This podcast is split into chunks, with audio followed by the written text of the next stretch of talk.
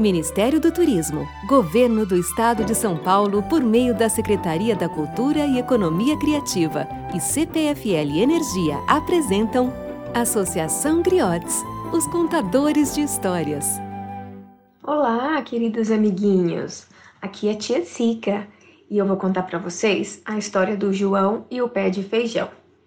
Esse livro que eu vou contar hoje é da Ciranda Cultural Editora e Distribuidora Limitada com ilustrações da Li Kobayashi e produção da Ciranda Cultural. Vem comigo para essa história porque ela é muito legal. Era uma vez uma pobre viúva que vivia com seu filho João. No passado, eles tinham muitas moedas de ouro, mas um dia um gigante as roubou e agora eles não tinham quase nada para comer. A única coisa que havia sobrado era uma vaca bem magrinha. Mesmo assim, João não perdia as esperanças de voltar à antiga situação.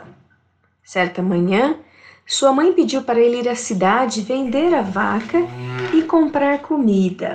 Ao chegar lá, João se deparou com uma banca que dizia: Feijões mágicos.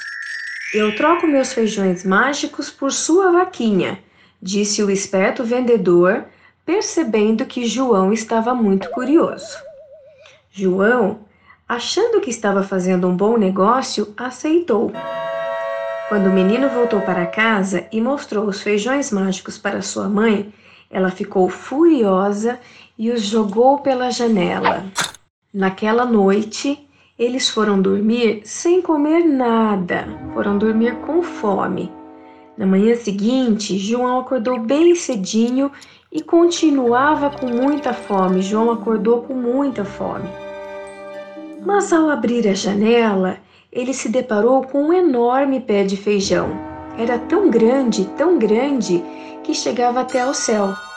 Então, o João resolveu subir por seus ramos para ver até onde o pé de feijão chegava. Depois de subir por muito tempo, João encontrou um enorme castelo entre as nuvens. A porta estava aberta e ele resolveu entrar. Ao chegar a uma enorme sala repleta de tesouros, João encontrou um gigante com cara de mal. Ele percebeu que aquele era o gigante que havia roubado a sua família e ao seu lado estava um baú cheio de moedas de ouro. Então, rapidamente, João pegou um saco com moedas de ouro e correu para a porta. Ele queria descer pelo pé de feijão antes que o gigante se acordasse. Mas algumas moedas caíram, fizeram um enorme barulho e o gigante despertou. Essas moedas são minhas. Se você não devolvê-las, eu vou pegá-lo e vou assá-lo no almoço, disse o gigante furioso. Mas João foi mais rápido e conseguiu fugir, descendo depressa pelo pé de feijão. E como o gigante era muito forte, mas não era rápido, não conseguiu alcançar o menino.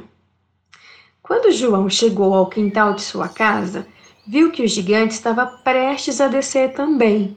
Então ele pegou um machado e começou a cortar o pé de feijão. Ao vê-lo fazer isso, o gigante recuou e parou de tentar descer. O pé de feijão despencou e livrou João do malfeitor que era o gigante. Quando percebeu que iria cair, o gigante subiu correndo de volta ao seu castelo, mas sem as moedas de ouro. João, muito feliz, chamou sua mãe e lhe contou sua aventura.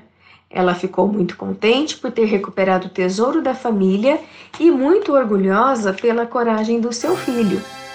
Desse dia em diante, João e sua mãe nunca mais passaram fome e até puderam comprar de volta a vaquinha, que agora estava forte e dava leite todos os dias. E essa foi a nossa história de hoje.